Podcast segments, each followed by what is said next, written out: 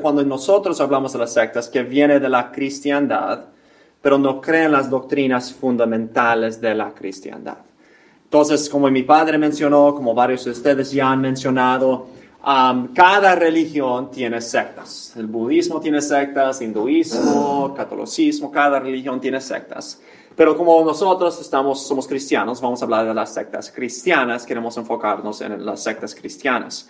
Entonces son personas que se llaman cristianos. Por ejemplo, la mayoría, creo que todos, uh, que son de una secta, no dirían soy de una secta. dirían yo soy cristiano.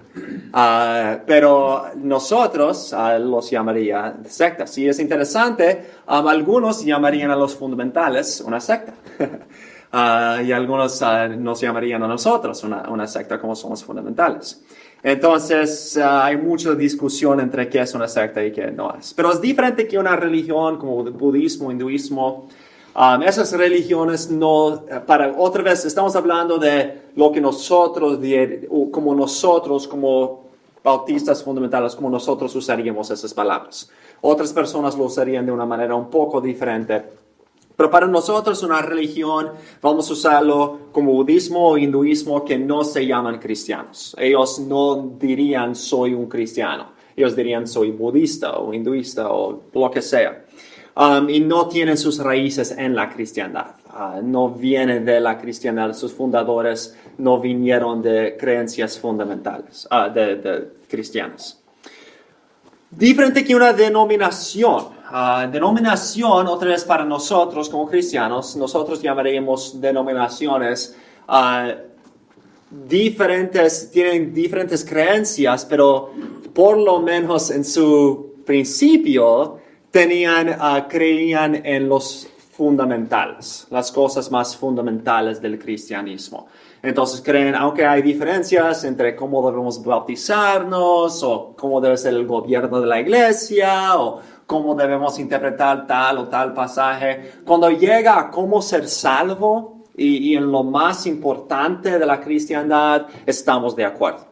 Entonces, cuando lo que mi padre acaba de hablar de la mayoría de esas denominaciones, hablando de los presbiterianos, de los metodistas, de los luteranos, um, de los um, congregacionalistas o los hermanos, todos ellos, por lo menos en su principio, uh, en sus documentos cuando se fundaron, uh, crían las doctrinas fundamentales de somos salvos solamente por medio de fe en Jesucristo, que hay un solo Dios que es trino y vamos a hablar de algunas de esas cosas ah, fundamentales en un momento. Y es diferente que el liberalismo. Uh, eso es lo que vamos a hablar el mes que viene. Um, en verdad, el liberalismo se encuentra más en las denominaciones. y podríamos decir que el liberalismo, más que nada, es, es cuando las denominaciones adoptaron ideas modernas o básicamente trataron de rechazar lo sobrenatural. Um, y la mayoría de las sectas no rechazan lo sobrenatural. Uh, la mayoría de las sectas uh, hablan mucho de lo sobrenatural. Más, pero el liberalismo muchas veces rechaza lo sobrenatural, entonces dirán, Cristo no nació de una virgen o uh, Cristo no resucitó de los muertos, o la Biblia es solamente un libro de humanos, no viene de Dios. Entonces, um, el liberalismo en sí en verdad no es una denominación ni es una secta, en verdad ha infiltrado a todas las denominaciones y muchas de las sectas también, y es más bien una filosofía o podríamos decir una manera de, de ver la Biblia y de interpretar la Biblia, um, y vamos a hablar mucho más de eso el mes que viene. Entonces, no todos están de acuerdo uh, en su definición y a veces es muy difícil clasificar a un grupo como denominación, secta o religión. Uh, para nosotros, como bautistas fundamentales, uno de los grupos, uno de los grupos más difíciles es, por ejemplo, los católicos. La mayoría dirían que los católicos son o una denominación o una religión. Pero como ellos creen muchas de las cosas fundamentales, creen que Dios um, es un Dios trino, uh, creen que Jesús es Dios, uh, creen que la Biblia es inspirada por Dios, pero en lo más importante acerca de la salvación, en verdad son una secta. Porque no creen la doctrina fundamental que la salvación viene solamente por medio de Jesucristo. La mayoría de, la de, las personas hoy en día, aún los cristianos más fundamentales o evangélicos, no hablarían del catolicismo como una um, secta, dirían más bien una religión o una denominación, uh, pero eh, en verdad, si queremos quedarnos con nuestra definición, diríamos que el catolicismo es una secta. Um, igual como con uno de los, uh, los otros denominaciones ortodoxos, la iglesia anglicana, um, muchos de ellos también uh, llamaríamos uh, sectas. Entonces,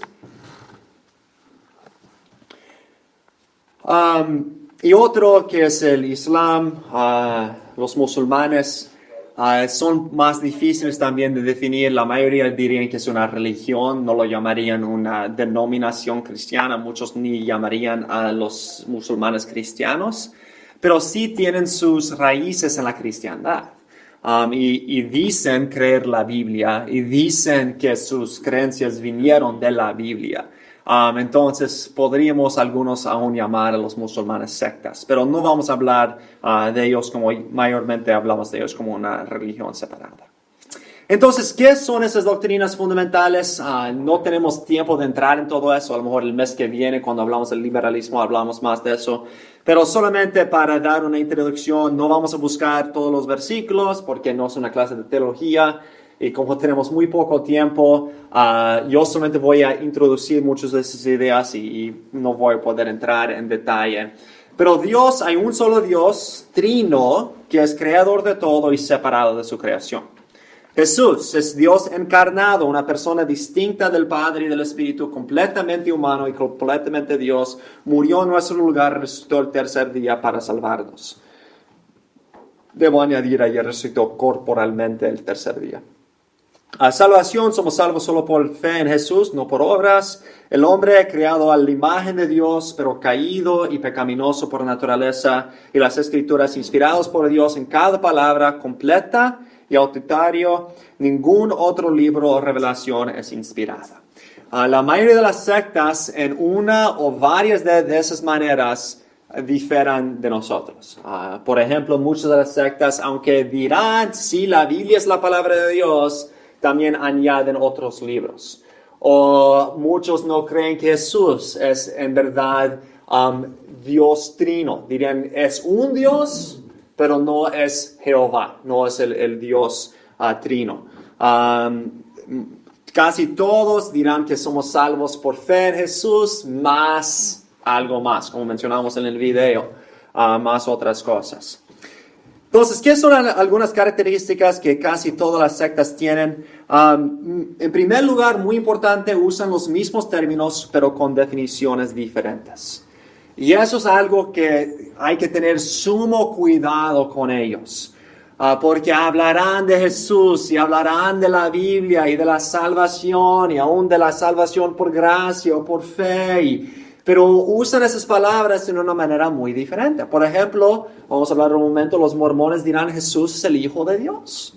Pero lo que significa por eso es que Jesús es el Hijo físico, espiritual dirían, pero dirán que Jesús tiene tanto Dios Padre como una Dios Madre. y, y, Dios Madre se casó con Dios Padre y tuvieron hijos. Y Cristo es un Dios de Dios Padre, así um, espiritualmente, pero de, una relación física, espiritual, no sé cómo pasa eso, pero de, alguna manera, y tuvo un principio, no ha existido para siempre como enseña la palabra de Dios. Entonces, cuando ellos hablan de que Jesús es el Hijo de Dios, usan esa frase de una manera muy diferente que nosotros lo usaríamos. Entonces, tenemos que tener mucho cuidado de entender lo que, lo que significan con las palabras que se usan. Dios, gracias, salvación, Jesús. Entonces, de suma importancia hacer preguntas para definir cada término que usa. Uh, cambian su historia.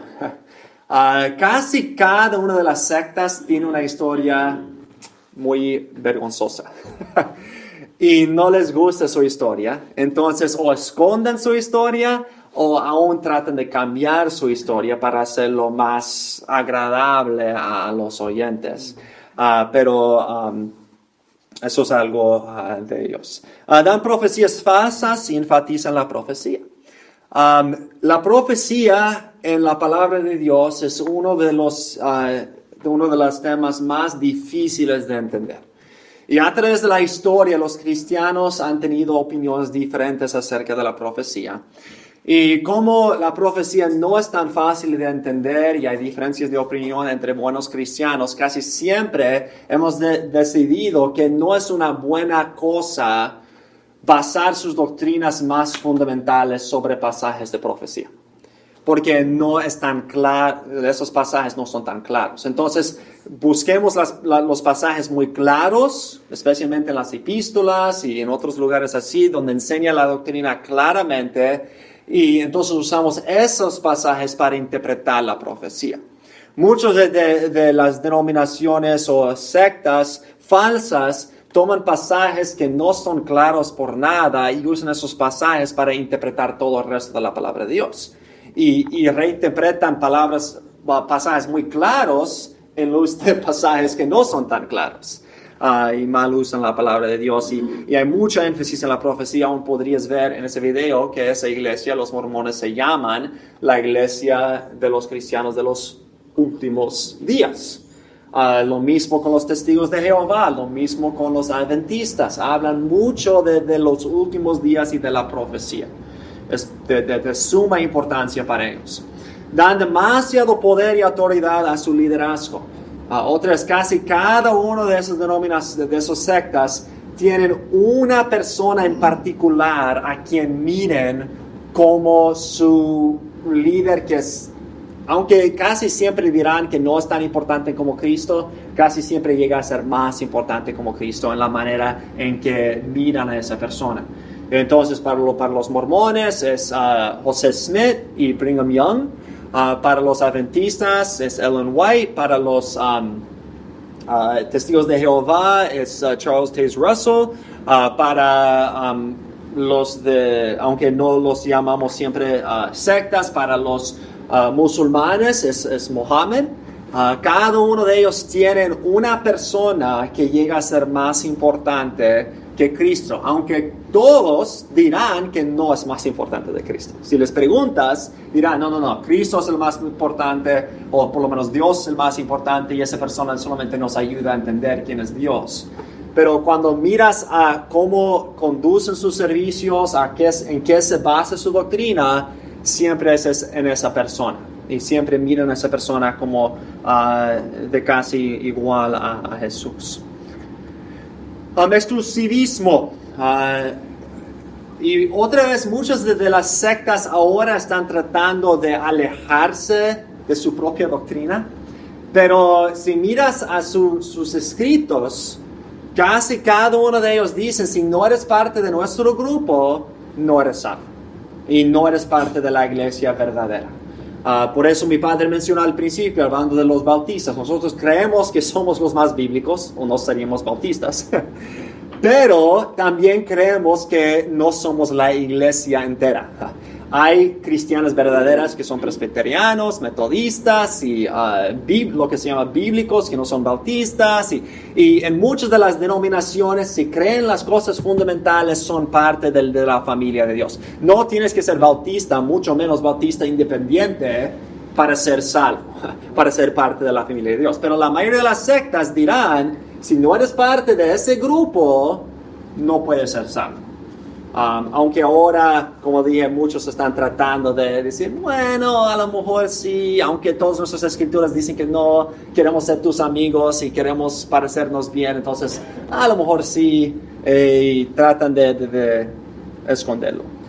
Um, aislamiento, los extremos ni te dejan salir de su territorio, algunas sectas, especialmente cuando empiezan a mucho, muchas veces ni quieren que hables con tu familia y te quieren apartar de, casi todo para que seas solamente de su grupo, uh, rompen toda relación con personas fuera del grupo. Y finalmente, negar la habilidad de interpretar la Biblia sin la ayuda de sus libros o líderes. Um, otra es muy importante. Ellos dirán, la Biblia es la palabra de Dios, la Biblia es sobre todo, pero no puedes entender la Biblia sin ese otro libro. o esa otra persona. Y aún los católicos dicen eso, ¿verdad? Um, y, muchos otros dicen eso. Y aunque dicen la Biblia es la palabra de Dios, en verdad si necesito otro libro para entender la Biblia, entonces en verdad ese otro libro es tan importante como la Biblia. Y aunque muchas veces, la mayoría de veces no dirán eso, en su práctica eso es lo que hacen. Hacen a otros libros como tan importantes o más importantes que la Biblia y dirán, tú no puedes entender la Biblia sin la atalaya o sin los escritos de profecía de Ellen White o sin esas otras cosas. Entonces um, dicen que nosotros no podemos entender la Biblia. Otra vez, uh, me encantaría tomar cinco horas para entrar en todos los pasajes bíblicos que niegan cada uno de esos aspectos, pero no tengo el tiempo para hacer eso. Solo tengo 45 minutos, entonces voy a tener que um, no entrar en todo el detalle. ¿Alguna pregunta sobre las sectas en general antes de entrar en mirar algunos en particular? Bien, um, en verdad hay demasiadas sectas, hay muchas, muchas sectas, pero nosotros no vamos a poder obviamente mirar todas las sectas, entonces yo solamente voy a mirar creo unos cuatro de los más, creo yo, que han sido de más influencia, um, pero hay muchos más que usted puede leer acerca de ellos um, cuando llegamos ahí. Pero antes de entrar en las sectas específicas, sí quiero mirar un pasaje, segundo de Pedro capítulo 2, Segundo de Pedro capítulo 2. ¿Por qué hay sectas?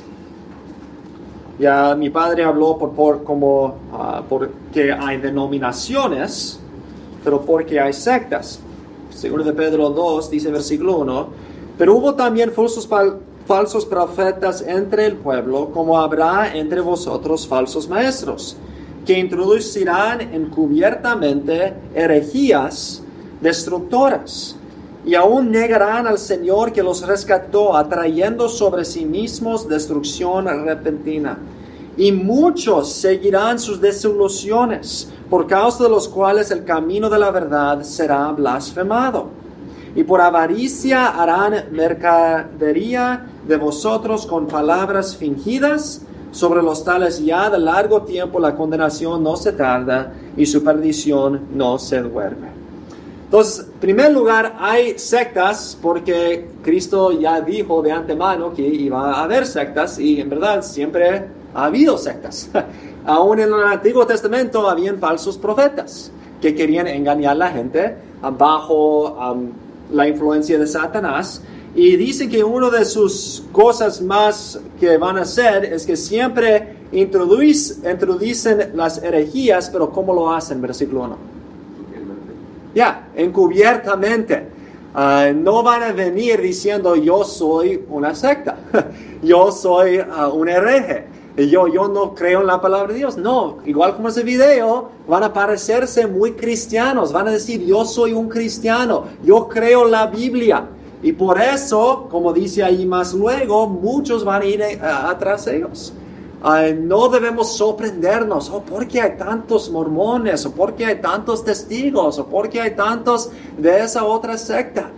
Bueno, Cristo ya nos dijo que muchos iban a ir tras ellos. Entonces no debe sorprendernos, debe entristecernos, pero no debe ser de sorpresa, porque Cristo ya dijo que eso iba a pasar. Y también otra característica, no solamente van a hacerlo encubiertamente, pero dice, una de las cosas más grandes que hacen es que negarán al Señor que los rescató. Y eso es una de las características más grandes de las sectas, es que niegan Jesucristo de alguna manera.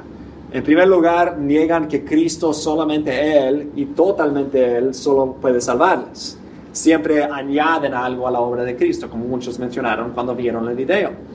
Pero también muchos niegan que Jesús es Dios y, negarán que Él es su Señor, que en verdad Él es Dios. Y también versículo 3, creo que especialmente los líderes de las sectas, muchos creo que están um, influenciados por lo que dice versículo 3, que es que avaricia. Muchos de ellos creen lo que creen, uh, perdón, enseñan lo que enseñan, no porque en verdad lo creen, pero porque quieren ganar dinero. Ah, por ejemplo, la iglesia mormona es una de las iglesias más ricas de, de todas las diferentes denominaciones. Um, y sus líderes, creo yo, saben que lo que están enseñando es error y lo enseñan solamente para ganancia propia. Um, ese, es, el principio con José Smith y los líderes. Ahora, yo no puedo decir eso con certeza, solamente Dios conoce sus corazones. Al amor, el Satanás les ha engañado. Pero por lo que he mirado, yo he leído varias escrituras de personas que han llegado, que han vivido en la iglesia mormona por mucho tiempo y han crecido en la iglesia y han conocido muchos de los líderes. Uh, y muchos dirán que los, los, líderes, creo que muchos de las personas normales son solamente engañados. Pero creo que los líderes, especialmente los que empezaron muchas de esas religiones, sabían lo que estaban haciendo y estaban engañando a propósito. Um, y si estudias la historia, otras no tengo tiempo para entrar todo en la historia de todo, pero creo que mucho eh, es por causa de la avaricia, uh, un, deseo de, tener cosas y controlar a personas. Pero luego, uh, si da vuelta a capítulo 3, segundo de Pedro 3, dice versículo 15, segundo de Pedro 3, 15, y tened entendido que la paciencia de nuestro Señor es para salvación como también nuestro amado eh, hermano Pablo, según la sabiduría que le ha sido dada, os ha escrito, casi en todas sus epístolas, hablando en ellas de esas cosas, entre las cuales hay algunas difíciles de entender, las cuales los indoctos e inconstantes tuercen, como también las otras escrituras para su propia perdición Así que vosotros, oh amados, sabiéndolo de antemano, guardaos, no sea que arrastrados por el error de los inicuos, caigáis de vuestra firmeza. Otra cosa que hacen las sectas es tuercen las escrituras. Y eso es porque tenemos que conocer bien las escrituras y tener sumo cuidado de eso. Eso creo que es otra diferencia entre las denominaciones y las sectas. Creo que las denominaciones miran a los pasajes difíciles y dicen, bueno, um, es difícil de entender, pero yo creo que eso es lo que significa. Y creo que tienen, um, en verdad, creen eso y es una interpretación que es um, posible. Mientras que las sectas toman pasajes y lo tuercen a propósito y es obvio para alguien que es sincero que ese pasaje no está diciendo eso y solamente lo tuerzan para añadir sus ideas al pasaje en vez de en verdad tratar de interpretarlo de una manera correcta. Pues primeramente la iglesia de, los, de Jesucristo de los santos de los últimos días, o lo que llamamos los mormones, um, empezó con José Smith, que nació en Sharon, Vermont en 1805 luego su familia se mudó cuando tenía 11 años de edad a Nueva York. Ah, recuerda, el último, el, mes anterior hablamos del segundo gran avivamiento. Y es interesante, muchos de esas sectas empezaron durante o un poco después del segundo gran avivamiento. Y creo que la razón es porque muchas veces cuando hay un gran interés en las cosas del Señor, varias cosas pasan. Ah, primero, ah, hay mucha emoción. Y cuando hay mucha emoción, a veces puede ser buena, como mencionamos, si es según la palabra de Dios, la emoción es buena. Ah, debemos tener emoción. Pero a veces si estamos controlados por la emoción y no por la palabra de Dios, si no controlamos la emoción por la palabra de Dios, muchas veces la emoción se guía a error. Y eso es lo que pasó mucho en el segundo gran avivamiento. También, um, como muchos vieron que había tanto interés en las cosas del Señor, siempre malas personas van a tomar ventaja de eso y decir, bueno, hay tantas personas interesadas en la palabra del Señor, si yo llego con una idea un poco diferente, un poco nuevo, muchos quieren saber de la palabra de Dios, yo puedo guiarles y, hacerles seguirme a mí. Eh, eso sería lo que te está diciendo como Simón el Mago. Sí. Así es, muy bien, ya quería usar el, don de Dios para sus propios ah, deseos. Um, y eso creo que es, lo que pasó aquí. Entonces, uh, unos años más tarde, en 1820, empezó a sentirse molesto, dice él, a causa, del hecho de que había tantas diferentes religiones. Muchos hoy en día dicen eso, hay tantas religiones, ¿cómo sabemos cuál es la correcta o cómo pueden haber tantas religiones? Y según él tuvo una visión de Jesús diciéndole que todas las iglesias eran malas. Ah, no debe, él estaba pensando, ¿a qué iglesia debo reunirme? Y Cristo le apareció supuestamente un ángel y le dijo, no te juntas con ninguno porque todos son malos. Ah, por tres años después de eso, él mismo dice que no estaba haciendo lo correcto. Él lo llama muchos errores. Ah, entre esos errores, él entró en mucho mágica y lo oculto.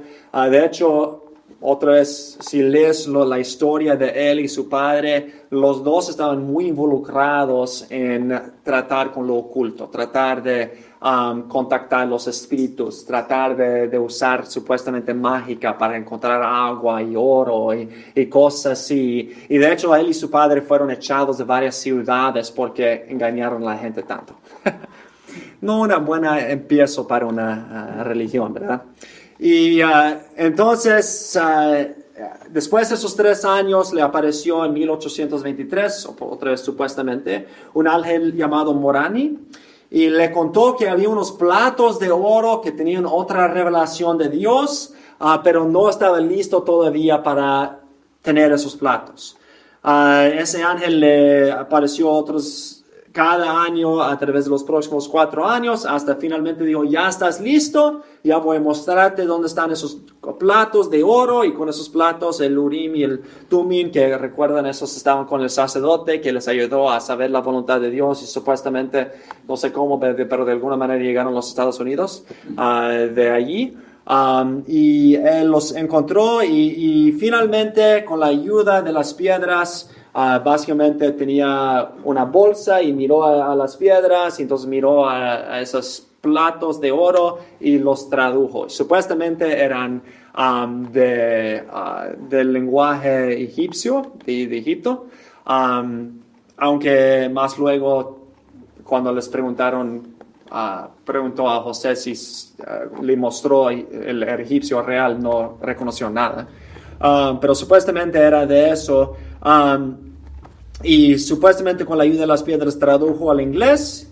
Y entonces, um, por un milagro, uh, desaparecieron esos platos. Entonces ya no tienen esos platos para ver si en verdad lo que estaban diciendo era lo correcto o no. Pero antes de desaparecerse, unos de sus amigos dijeron, yo vi esos platos. Y uh, algunos dijeron, los, vi, los vieron en, eh, físicamente, otros dijeron, solamente los vi en una visión espiritualmente pero usan eso los mormones hoy en día para decir, no solamente fue José Smith, fue también otros. Y eso llegó a ser lo que hoy en día es el libro de Mormón. Um, y eso es básicamente, supuestamente, la historia de cómo después que Cristo resucitó, vino a los Estados Unidos y uh, habló con los uh, indios y ministró entre ellos y hizo milagros entre ellos antes de ir al cielo. Al establecimiento de la iglesia, en 1830 estableció su iglesia en Nueva York, ah, luego se mudó a Ohio, Missouri, finalmente Illinois, básicamente cada lugar donde se fue le echaron ah, por sus creencias y finalmente ah, eh, llegó a casarse con entre, y hay diferentes de opiniones, 28 a, 40, a 84 diferentes mujeres. uno de ellos, por lo menos una de ellos, ellas tenían solamente 14 años de edad y finalmente, por causa de eso, algunos de los que estaban siguiéndole finalmente dijo, dejas de robar mis mujeres, porque eso es lo que hacía. Básicamente dijo a sus diáconos, me gusta su mujer, ya es mía. Um, y algunos de los diáconos dijeron, no nos gusta eso, no sé por qué, pero no les gustaba. Um, y entonces, después de, de hacer eso, um, Finalmente le llevaron al corte, uh, especialmente porque había una imprenta que estaba imprimiendo un, periódico y estaba en contra de lo que él estaba haciendo. Entonces él fue allí al lugar donde estaba esa imprenta y con sus amigos destruyó todo y lo llevaron finalmente a la policía. Y allí uh, cuando estaba en la cárcel había tantas personas enojadas con él que fueron un montón de personas ahí y lo mataron. Ah, pero él había una guerra grande, él tenía pistolas y estaba eh, matando a otros y finalmente ah, murió allí. Hoy en día los mormones dirían que fue un mártir por el Señor y por esa causa él murió. um, se, se levantó un alboroto y mataron a José Smith. Uno de los líderes bajo él, llamado Brigham Young, uh, tomó liderazgo de la iglesia y él fue el que les guió a Utah, uh, donde están ahora, donde es su base en Salt Lake City. Um, y así se establecieron, ahí crecieron. Um, y ahí es donde sigue hasta el día de hoy. Brigham Young también siguió los pasos de su líder y también se casó demasiadas veces y uh, siguió con muchas de sus ideas. Um, en 1890, uh, el estado de Utah quería llegar a ser estado, pero si llegase a ser estado, en los Estados Unidos no permitan la poligamía. Entonces, uh, querían, los mormones querían llegar a ser estado, pero sabían si iban a ser echados a la cárcel cuando Utah llegó a ser estado. Entonces había una revelación y dijeron, ya no debes tener poligamía. Um, y algunos mormones hasta el día de hoy dicen, no, no, no, esa revelación fue falsa y todavía practican la poligamía. Pero los líderes de la iglesia en Salt Lake City dicen, no, eso ya no es para hoy porque fue demasiado difícil. Uh, creencias, el libro de Mormón habla de los indios de la América, como mencionó uh, cuando fue a visitarles y predicarles el Evangelio. Uno de sus dichos más famosos de Mormón que resume sus creencias es cómo um, soy yo Dios antes era y como Dios es ahora yo puedo llegar a ser. Um, ellos creen que Dios es solamente un, antes fue un hombre. Y básicamente llegó a ser bastante bueno en el otro universo donde vivió, que él llegó a ser Dios y pudo hacer su propio universo. Uh, se casó, tuvo muchos hijos y entre sus hijos uh, tuvo Jesús. Otro de sus hijos fue el diablo. Uh, según ellos, cuando él escogió a Jesús para ir a la tierra, el diablo se enojó porque el diablo nos amaba también y quería salvarnos. Uh, y como el diablo no pudo salvarnos, se enojó y se fue a la tierra y empezó a causar problemas. Uh, Dios no solamente se casó con su, el madre espiritual de Jesús, pero también se casó con María. Y no se casó, pero tuvo relaciones físicas con María. Y por eso tuvieron, uh, Jesús nació dos veces de, del Padre Celestial. Um, entonces, de alguna manera se quedó virgen, no sé cómo, pero de alguna manera. Cada hombre, dicen, puede llegar a ser Dios. Uh, nacimos primeramente espiritualmente en el cielo y entonces nacemos físicamente en la tierra. Dicen que siempre uh, nacemos de Dios, literalmente, todos nacemos de Dios espiritualmente. Y entonces bajamos, después de un tiempo, el espíritu se baja y toma forma corporal cuando nacemos físicamente. Pero ya antes existíamos como espíritus y por esa razón, cuando ellos dicen que somos hijos de Dios, ellos creen que somos hijos de Dios, literalmente, que cada humano es un hijo de Dios. Antes enseñaron que los negros nacieron negros porque eran muy malos. No sé si los hispanos solamente eran medio malos, pero los negros eran muy, muy malos y a lo mejor algunos de ustedes más malos que otros. Yo obviamente el más puro. Uh, pero nacieron uh, negros por ser, uh, porque antes en el cielo, eh, cuando eran, nacieron de, espiritualmente eran malos y Dios les condenó a ser negros. Cuando había muchos problemas en los años 1970, había otra revelación. Y ya no, ya son, son, no son malos. Uh, la caída de Adán dicen que fue bueno. Uh, fue bueno que Adán se cayó en pecado porque si no se cayó en pecado no pudo tener hijos y para ellos teniendo hijos es algo de las cosas más importantes. Por eso antes se casaron tantas veces. Uh, Cristo murió para ellos cuando habla de la expiación. Se nota si estaban escuchando atentamente Uh, no dijeron que Cristo nació para limpiarnos de todo nuestro pecado y para salvarnos eternamente. Dijo que Cristo uh, murió para ayudarnos a resucitarnos como Él.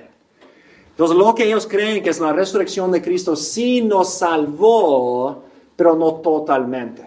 Solamente salvó a todo el mundo para poder ser resucitado. Y después de ser resucitado, tenemos que ser salvos por hacer buenas cosas. Y no solamente en esta vida, pero también en la vida ven- venidera, también tendrás oportunidad de hacer más buenas cosas después de morir, si no hiciste bastantes en esta vida. Dice que hay tres reinos.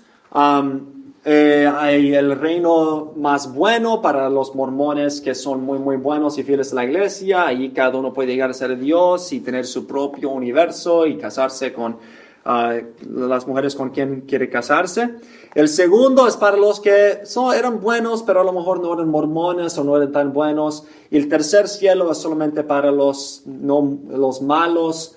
Después de sufrir un poco, también van a participar del tercer reino. Entonces, para ellos no hay un- infierno en sí, todos van a ir al cielo, ah, pero hay tres niveles del cielo ah, y solamente los mejores van a llegar al, al cielo máximo. ¿Una pregunta? ¿Comentario? Simón. Vamos, sería, sería que por eso sale eso del purgatorio, sale el limbo, donde van los niños, el purgatorio y todo eso. Ellos probablemente lo robaron de los católicos, porque ellos vinieron mucho después. Um, los católicos habían tenido esa idea por varios cientos de años y los mormones son nuevos en la historia, empezaron en 1800, entonces. ¿Algo más? Ah, luego en los testigos de Jehová, um, empezado con el Charles Taze Russell en 1852. Na- ah, él nació en Pennsylvania. Él creció como presbiteriano, pero dejó la religión como joven en 1870. Empezó unos estudios bíblicos con los adventistas. Vamos a hablar de ellos en un momento. Ah, llegó a creer que no había un infierno, porque así creen los adventistas. Ah, pero también llegó a creer que no había una Trinidad. Los adventistas sí creen en la Trinidad. No creen en el infierno, pero sí creen en la Trinidad. Eh, Entonces él empezó su propia iglesia, eh, empezó con su revista llamada La Atalaya, que todavía es la revista más popular de ellos. Ah, dijo que Cristo ya había regresado en 1874. Ah, casi muchos de ellos, los mormones, los testigos de Jehová, muchos más, hicieron profecías que Cristo iba a regresar y cuando no regresó, inventaron algo para explicar por qué no regresó. Y los testigos eran los peores en eso, lo dijeron como cuatro veces que iba a regresar, no regresó, oh no, nos equivocamos, es la prueba. No, no, ok, los Y finalmente, oh sí regresó, pero fue invisiblemente. Um, entonces, Ah, escribió un libro llamado Estudios en las Escrituras, que es el base de la doctrina de los testigos. Ah, luego vino un juez llamado José Rutherford. Um, él en verdad tuvo una gran pelea con los líderes después de morir Russell, pero finalmente ganó contr- control. Um, él fue la persona que más animó lo que hacen hoy en día los testigos de testificar puerta a puerta. Y él dijo que el reino iba a venir en 1925. Um, Luego llegó Nathan Knorr eh, en los años, hasta los años 70. Él entrenó a los testigos a contestar preguntas. Él hizo la traducción del Nuevo Mundo. Ah, la traducción del Nuevo Mundo en verdad es el peor traducción de la Biblia de todo el mundo. Los traductores, ninguno de ellos tenían un... ninguno de ellos habían estudiado para una... ah, no, no tienen su licenciatura en los lenguajes. Um, algunos estudian los lenguajes, pero no tienen su licenciatura en, en los lenguajes. Um, ellos a propósito mal traducen la palabra. Ah, el hermano Omar preguntó antes acerca de diferentes Biblias. La mayoría de, aún las sectas, por ejemplo, los mormones usan la- el rey Jaime y algunos otros usan solamente la Biblia normal. Pero los testigos son los que traducieron, tradujeron su propia Biblia y lo hicieron a propósito mal. y es, sí, sí. Uno, uno de sus líderes le preguntaron, oh, entonces usted ayudó a traducir ese, ese- la Biblia. Y dijo, sí, sí, conozco muy bien la- las lenguas. Y dijo, ok, ¿puedes traducir esa palabra de Génesis? Y dijo, no, oh, yo no, no puedo traducir. Entonces, ¿cómo traduciste la Biblia y ni puedes traducir una frase de Génesis? Preguntaron a otro, ah, ¿puedes decirme el, el alfabeto de griego? Y él dijo, no, yo no sé el alfabeto de griego. Tradu- traduje la Biblia de griego, pero no sé el, alfabeto. Entonces es, es muy triste, en verdad, esa traducción. Dijo que el reino iba a venir en 1975. Se ve cada vez dicen otra fecha y nunca pasa. Um, en ese tiempo muchos vendieron sus casas, dejaron sus trabajos y cuando no pasó, finalmente muchos dijeron ya no más y más que 390 mil dejaron la iglesia en ese tiempo.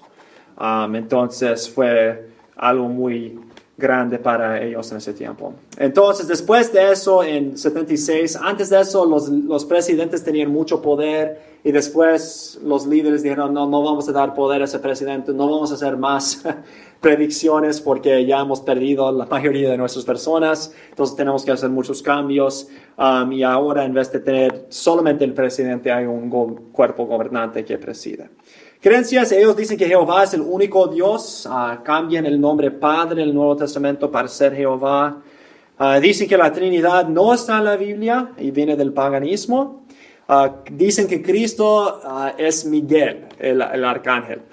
no es Dios, es solamente un ángel es un Dios menor que Jehová. Jehová usó a Jesús para crear el mundo. Un ejemplo de la mal traducción que hacen es el Colosenses 3, Colosenses 1.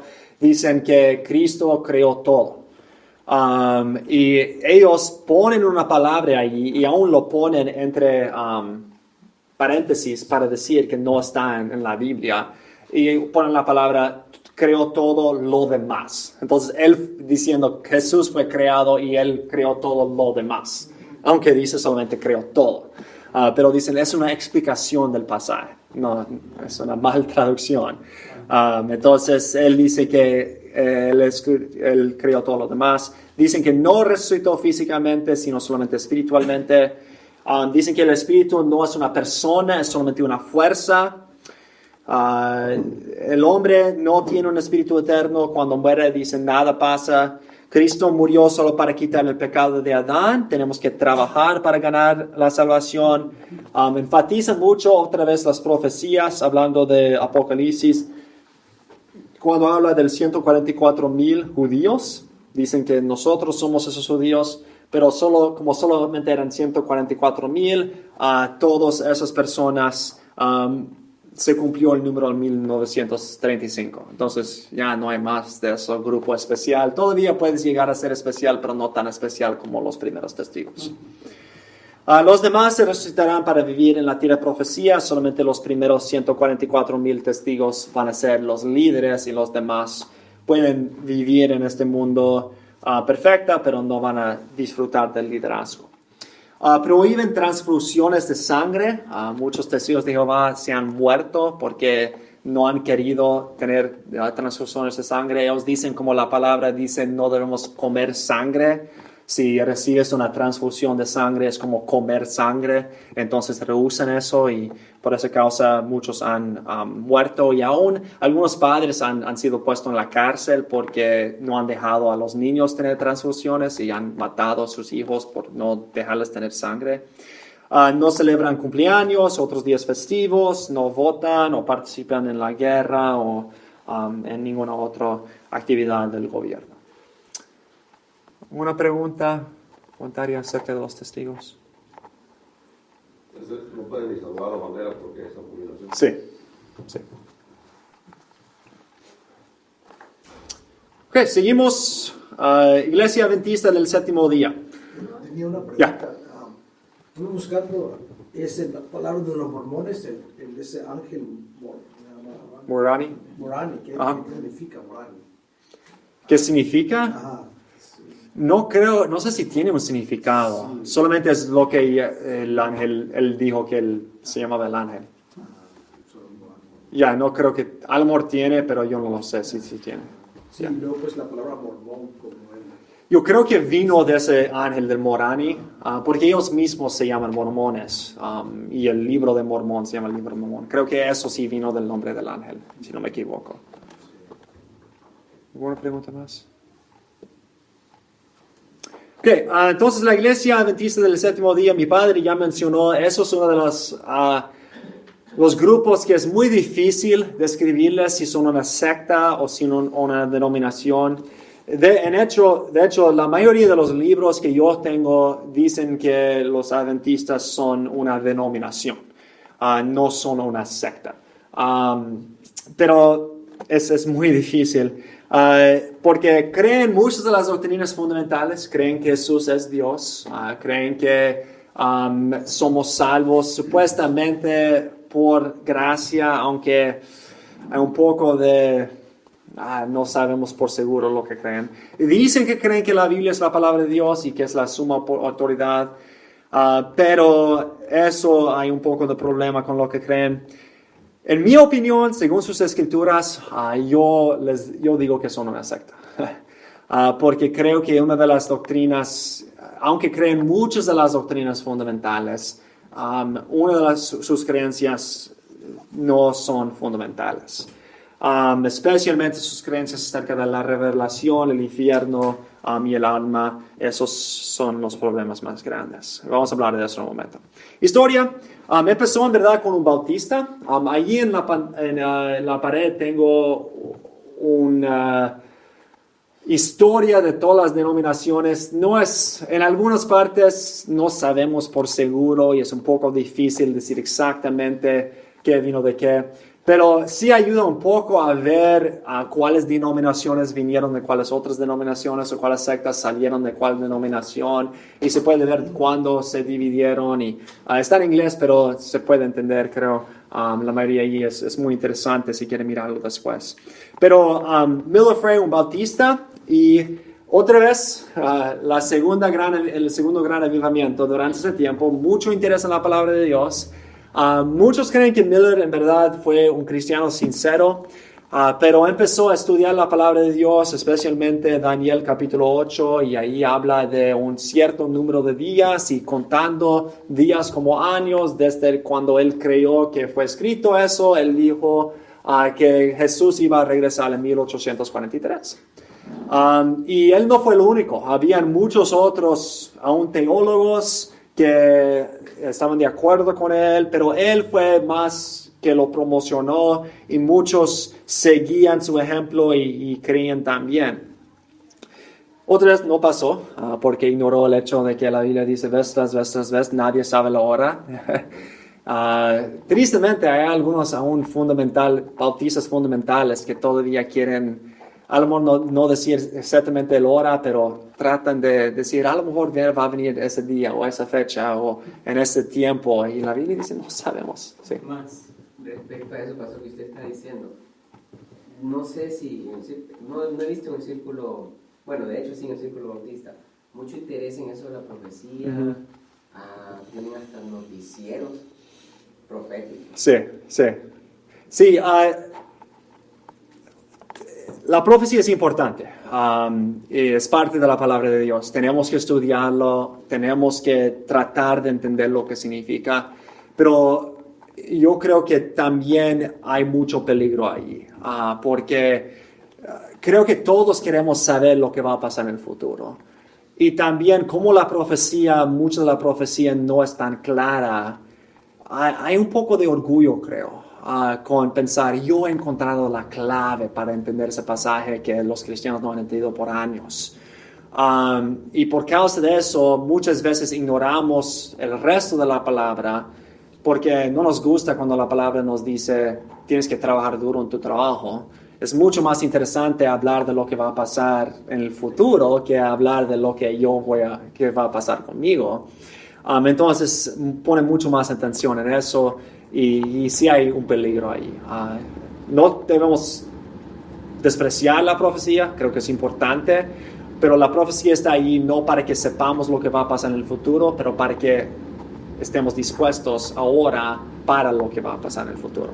En otras palabras, para que, como Cristo dice vez tras vez, Él nos ha dicho esas cosas para que um, estemos listos en cualquier momento, porque no sabemos cuándo Él va a regresar, y también para que podamos decir a otros, no sé cuándo va a pasar eso y ni entiendo todo, pero una cosa que sí sé va a ser terrible para las personas que rechazan a Cristo. Um, y Cristo puede regresar en cualquier momento. Um, entonces es importante, pero también hay muchos ah, peligros que tenemos que tener mucho cuidado. Entonces había otro hombre llamado S. Snow que cuando no pasó, él dijo, oh, eh, tenías equivocado la, fe- la fecha.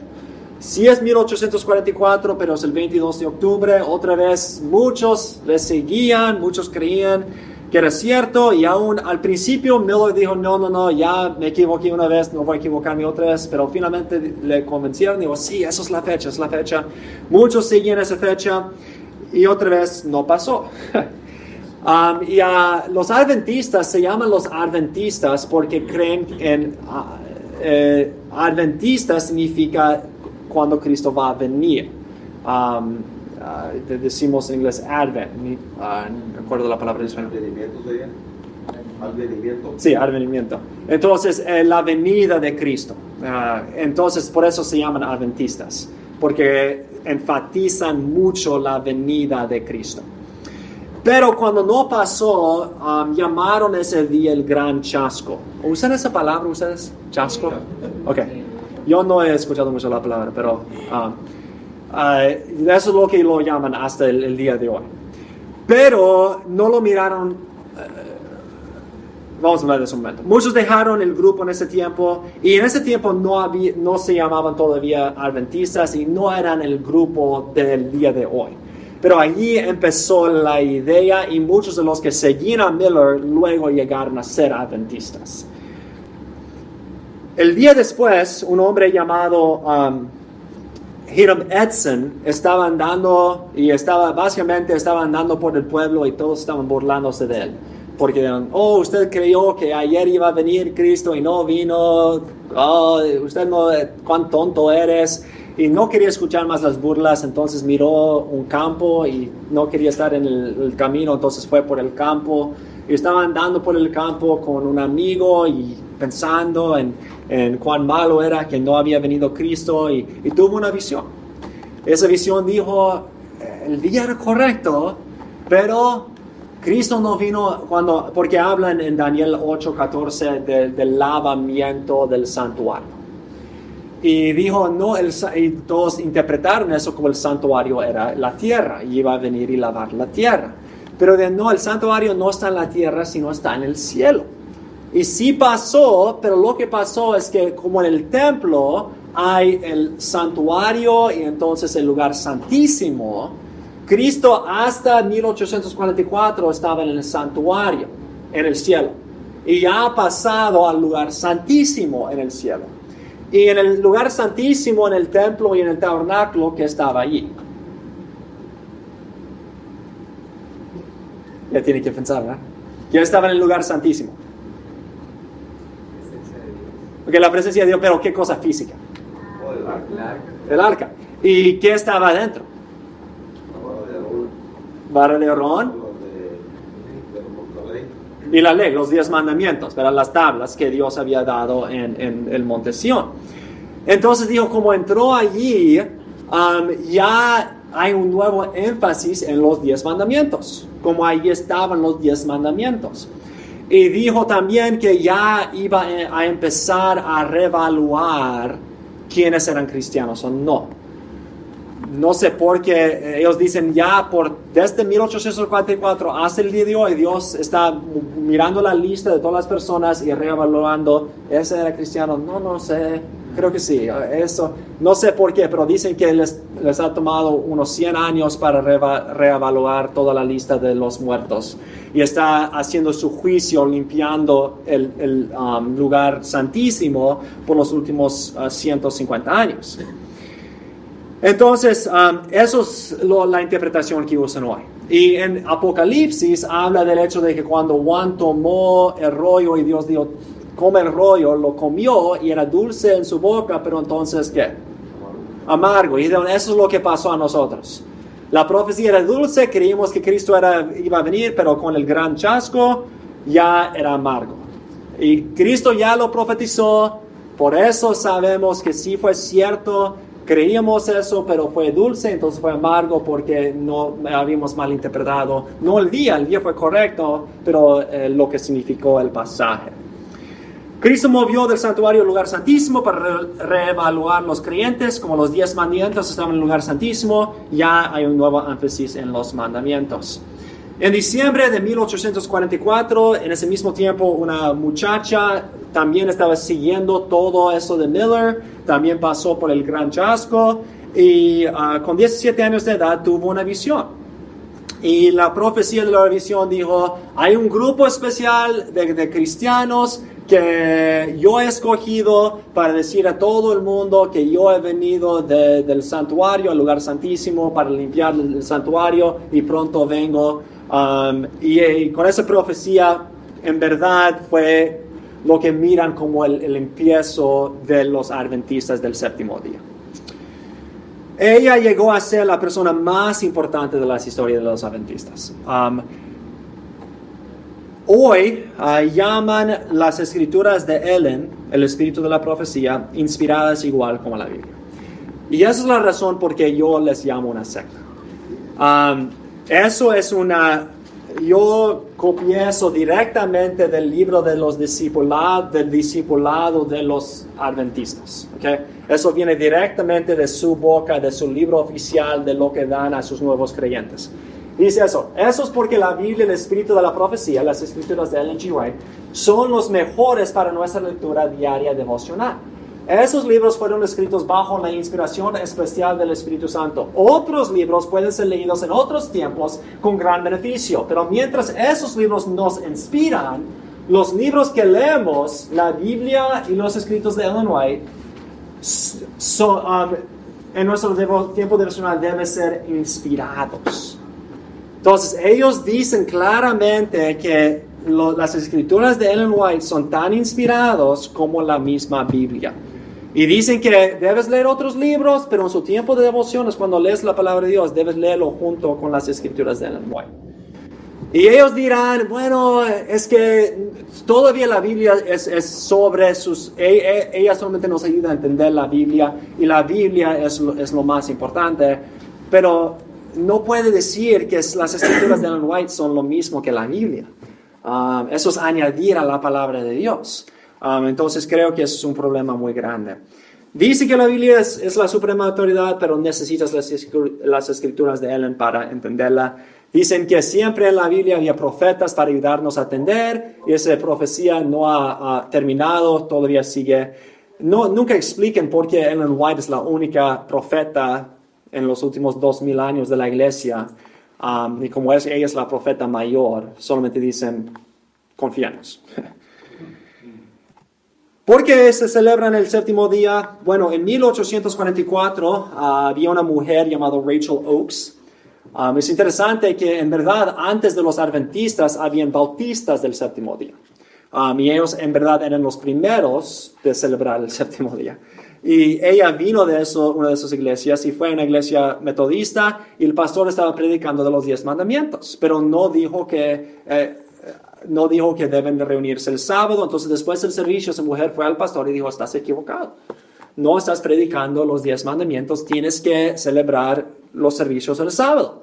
Y el pastor dijo, oh, Qué bien, gracias por enseñarme la palabra de Dios, como dice 1 Timoteo 2, que tengo que someterme a las mujeres de la iglesia. Voy a cambiar mi decisión y voy a empezar a celebrar los días sábados. Y en verdad de allí empezó las ideas de- del séptimo día. Ese pastor junto con otro escribió un libro acerca de cómo debemos celebrar el séptimo día. Y um, un hombre llamado Jo- José Bates, que junto con Ellen y su esposo a Santiago empezaron en verdad la iglesia del séptimo día. Um, agarró esa idea, lo compartió con Ellen. Ellen tuvo otra visión diciendo si es correcto um, y empezaron a celebrar uh, ese día. Um, otra vez lo conectan con la idea de los diez mandamientos en el santuario. Ah, ah, también habla ahí de la adoración y de alguna manera sacan el sábado, aunque no dicen nada en esos pasajes del sábado, ah, de alguna manera lo sacan de allí. Entonces también dijeron que los que adoran el domingo tienen la marca de la bestia. Entonces, básicamente, y también dijeron, cuando empezaron todo eso, dijeron, ah, básicamente desde los apóstoles, igual como los um, mormones, desde los apóstoles hasta el día de hoy, ah, la, eh, la iglesia estaba perdida. No había ninguna iglesia buena en toda la tierra, hasta llegar a Ellen White. Y cuando llegó Ellen White, ya eh, se encontró otra vez la iglesia verdadera y solamente los que sirven al Señor los sábados tienen la, la iglesia verdadera, los que celebran los domingos tienen la marca del bestia, um, y, y sigan la bestia.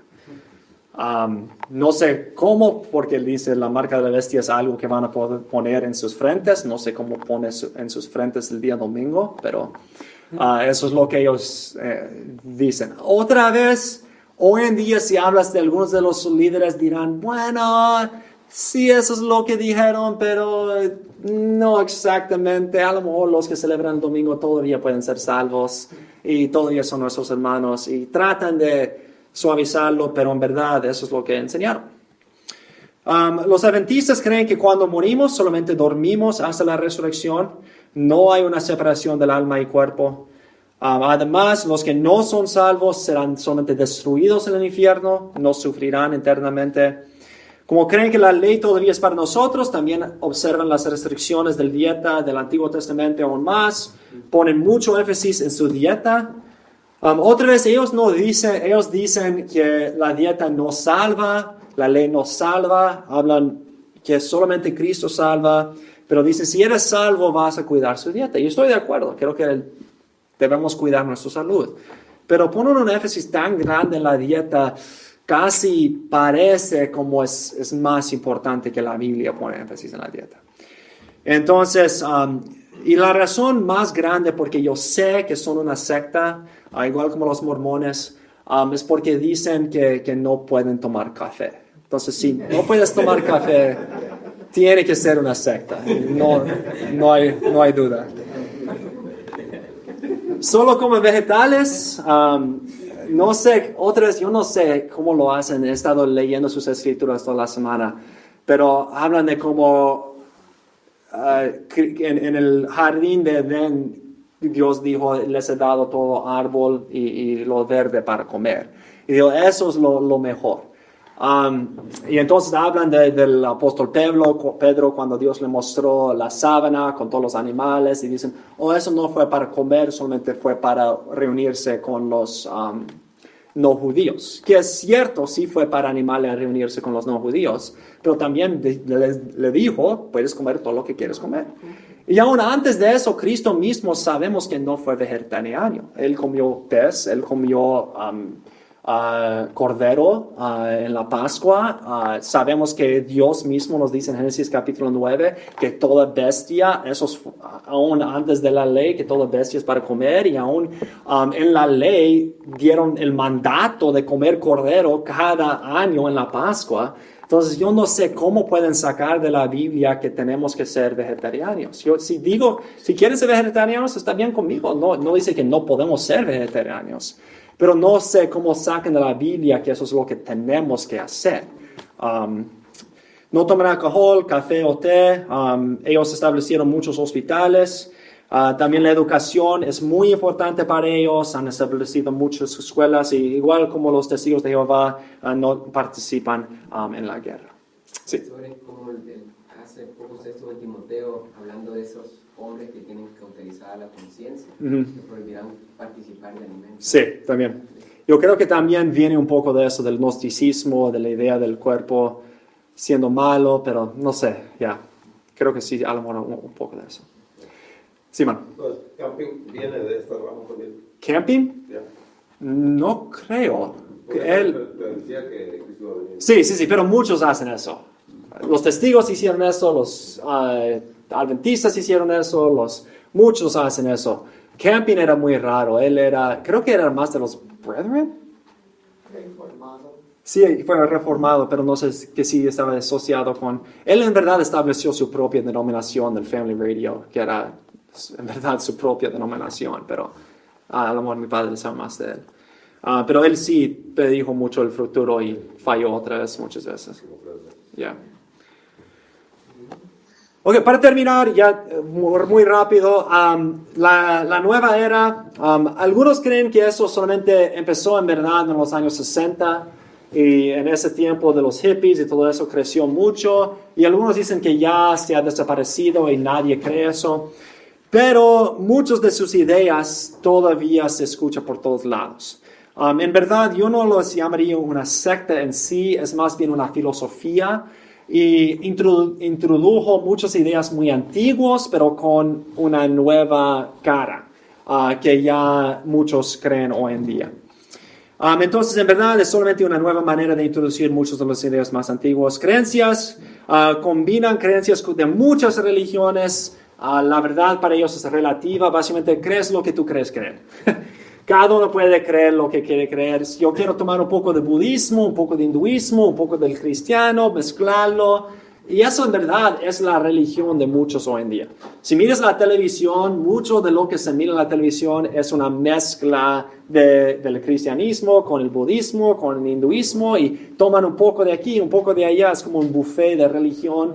Ah, si quiero eso, tomo eso, no, no me gusta eso, pero me gusta eso, tomo eso, así es. Aunque hablan de Dios y de Cristo, en verdad son panteístas, ah, creen que todo es Dios y Dios está en todo. Ah, hay una divinidad en cada persona y otra vez de eso vienen muchas de las películas, solamente mirar adentro y ahí está ah, todo. Aún una de los, las películas más famosas del Star Wars, con esa idea del Force, de la fuerza, uh, mucho de eso viene del panteísmo y, y de, de, nueva era.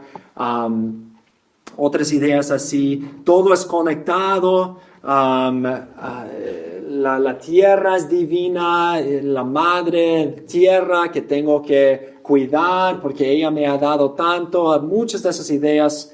Um, autorrealización, básicamente tengo que encontrar lo que me agrada y tengo que um, hacer eso. En verdad eso vino del humanismo y de la psicología, pero lo adoptaron.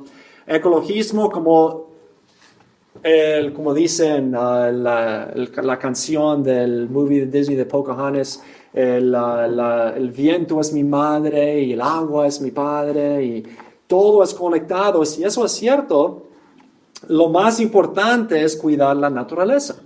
Y por eso muchos de ellos aún se atan a un árbol diciendo no puedes cortar ese árbol porque ese árbol es mi abuelo y si lo cortas uh, va a morir parte de mí y, eso es, es, muy importante para ellos. Ahora no podemos ir al otro extremo. Dios nos ha dado cuidado de la tierra y debemos cuidar la tierra. No debemos tirar basura al océano, no debemos cortar o destruir cosas solamente para destruirlas, pero sí Dios nos ha dado control de los árboles y de los animales para usarlos para nuestro beneficio. Uh, sabiamente, pero para nuestro beneficio. Muchas ideas del este, meditación, reencarnación, yoga, música emocional, muchas ideas del espiritualismo, hablando con los muertos, astrología, toman ideas del cristianismo, pero dan nuevas definiciones. Ellos dicen, si hay pecado, pero el pecado no es decisiones en rebeldía en contra de Dios, el pecado es solamente no reconocer que soy Dios. Y la salvación es reconocer que tengo la divinidad dentro de mí. Solamente encontrarte a ti mismo, eso es la salvación. Palabras claves para ellos, la energía. Uh, hablan mucho de buena, te estoy pasándote buena energía. Buena energía. Hay buena energía aquí. O hay mala energía aquí. Hablan mucho de eso. Fuerza, autorrealización, chispa de lo divino. Muchos hoy en día quieren decir, yo soy espiritual. Bueno, ¿qué crees? Bueno, solamente soy espiritual. Um, ¿Qué significa eso? Ah, significa que me, me, me, gusta andar por el bosque y, y meditar y, y ser parte de, de, de, la divinidad que hay ahí. Uh, habla mucho de mindfulness, hemos escuchado esa palabra. Aún compañías hoy en día uh, envían a, a sus personas a ir a una conferencia de mindfulness. Um, y tienen algunas ideas que no son tan malos, no es tan malo disfrutar de, de la creación, no es tan malo a veces solamente parar y, y um, pensar en tu vida y, y, hacer cosas así, si lo hacemos bíblicamente, pero se mezcla con muchas ideas no bíblicas um, y tiene que tener mucho cuidado con esa idea. Entonces, para terminar, uh, ya, ya he ido mucho después que queríamos ir, pero testificando las sectas, solamente hacer muchas preguntas. Uh, solamente porque alguien es testigo de Jehová no significa que entiende o cree todo lo que acabo de mencionar. Así, igual con mormón, igual con uh, adventista, solamente porque es adventista no significa que cree todo lo que los adventistas creen. Igual como bautistas, cada bautista no cree todo lo que los bautistas creen. Entonces, siempre cuando estás hablando con alguien, no suponer nada. Siempre preguntar, ¿qué creen ustedes? Es bueno saber de antemano algunas respuestas, sabiendo lo que normalmente creen, pero no suponer que creen algo por, solamente por tener el nombre es siempre bueno preguntar. Ah, tener cuidado de definir los términos. Si ellos dicen soy cristiano, no dicen, oh, qué bien, hermano.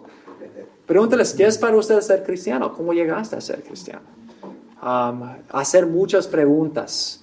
Yo creo en Cristo, oh, qué bien. Yo fui salvo por la fe. Oh, no preguntar, ¿qué significa eso para usted?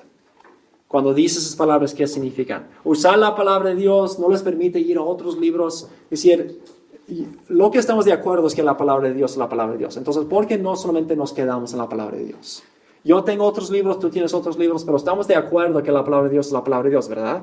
Entonces, no vamos a usar esos otros libros cuando no estamos de acuerdo. Miramos la palabra de Dios. Enfocarse en la salvación. Muchas veces quieren debatir todas las otras cosas como dieta o los días sábados. Esas cosas en verdad no son tan importantes. Enfocarse en lo que creen acerca de la salvación no les dejas hablar de todos los otros asuntos de la profecía o de eso, de otra cosa. Enfócase en la salvación. Ah, ten cuidado de no buscar ganar argumentos, sino solo presentar el Evangelio. Orar, orar, orar. Segundo de Corintios 4 dice, el, el, Dios de ese siglo ha cegado sus ojos. Ah, no vas a ganar a alguien para Cristo mostrándoles todos los argumentos. Solo Dios puede cambiar sus corazones. Solo Dios puede abrir sus ojos. Puede usarnos si estamos preparados, pero al final de la cuenta, Dios tiene que abrir su mente su corazón. Y solamente la oración, ser fiel en dar la respuesta, como 1 Pedro nos dice, porque creemos lo que creemos, pero entonces dejar los resultados con Dios. ¿Una pregunta o comentario? Sí, bueno.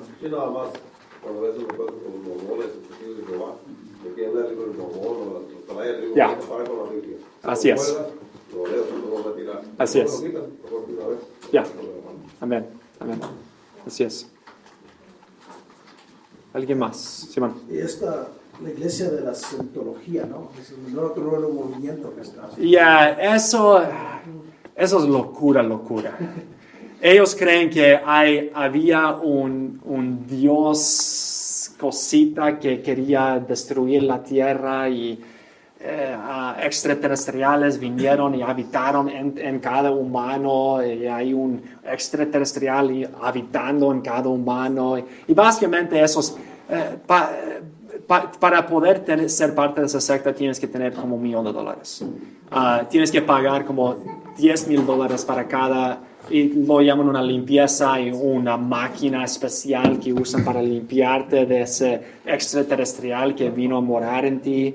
Uh, Tom Cruise está mucho en eso y muchos de los uh, supuestamente, pero aún, aún los, uh, hay varios videos que puedes mirar en internet de personas que estaban allí y reconocieron cuán loco es y que es, es, solamente en busca de dinero, es puro dinero.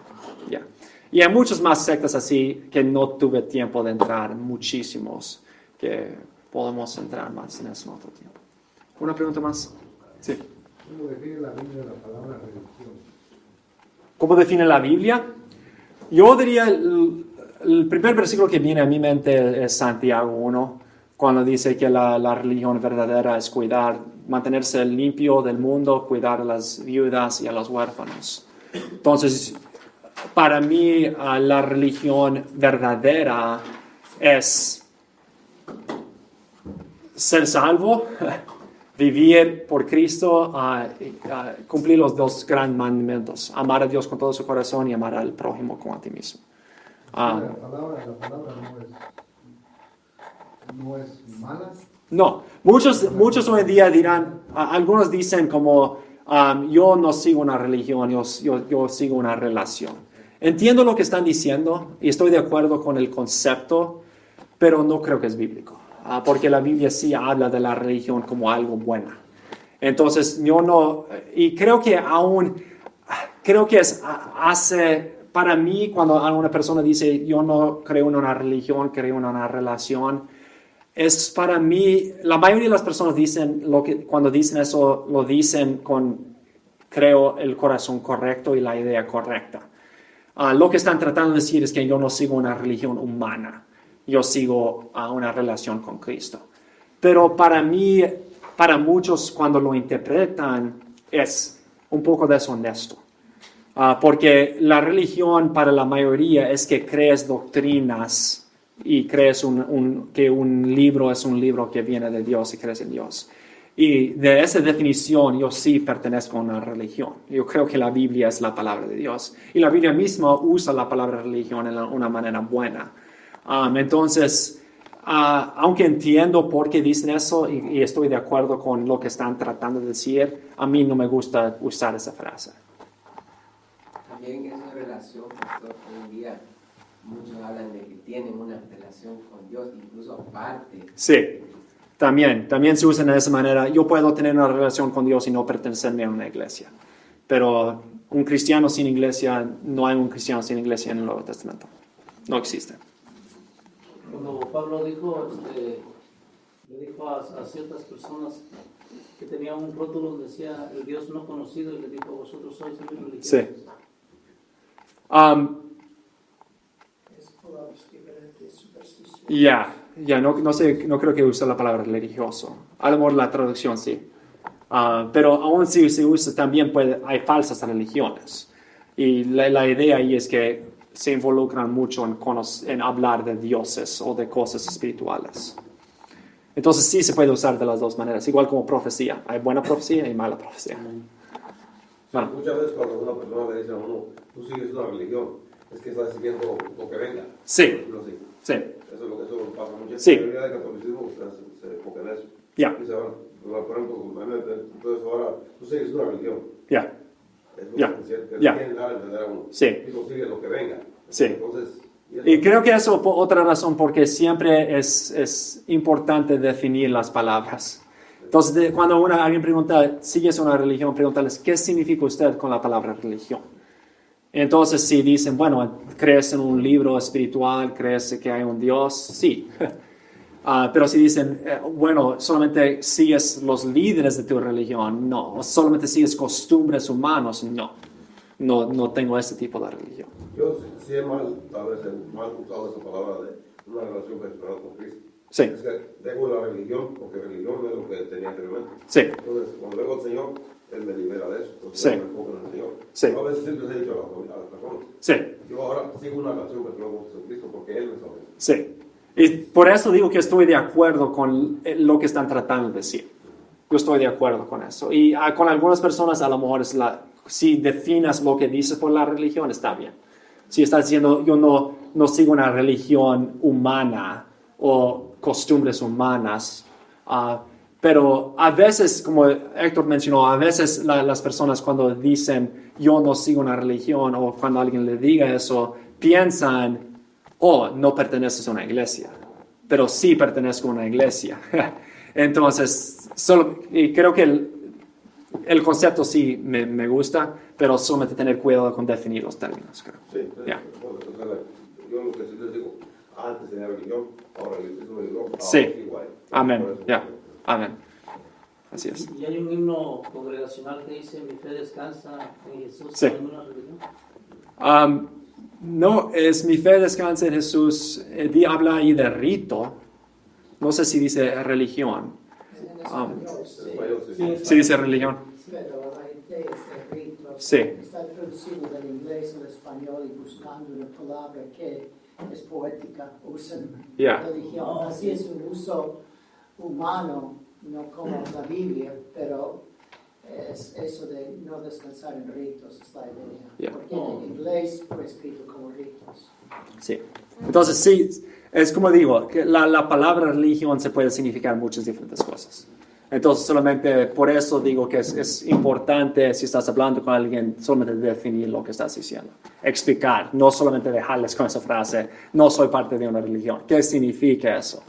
Y, y Ya. sería bien cantar ese, ese, ese himno congregacional tal como está, porque yo lo busqué y decía hi- himno Sí. congregacional bautista. Sí, no, no, no. Eso es lo que digo. Si, si lo usas de esa manera de yo no estoy basando mi, mi fe en la tradición de un hombre, la religión de un hombre, está bien. Ah, ok. Entonces, en ese himno, lo que están tratando de decir es que no estoy basando mi fe en las tradiciones o costumbres de hombres. Estoy siguiendo a Jesús. Um, entonces, es, es bueno lo- el concepto. Y, y- y lo explica en el himno. Sí, sí, Um, sí, y claro. por eso ya. como dijo el pastor, no en ritos, ¿verdad? Así es, así es, así es. Amén. Debería uno tal vez saber qué es la persona lo que entiende por religión. Exacto.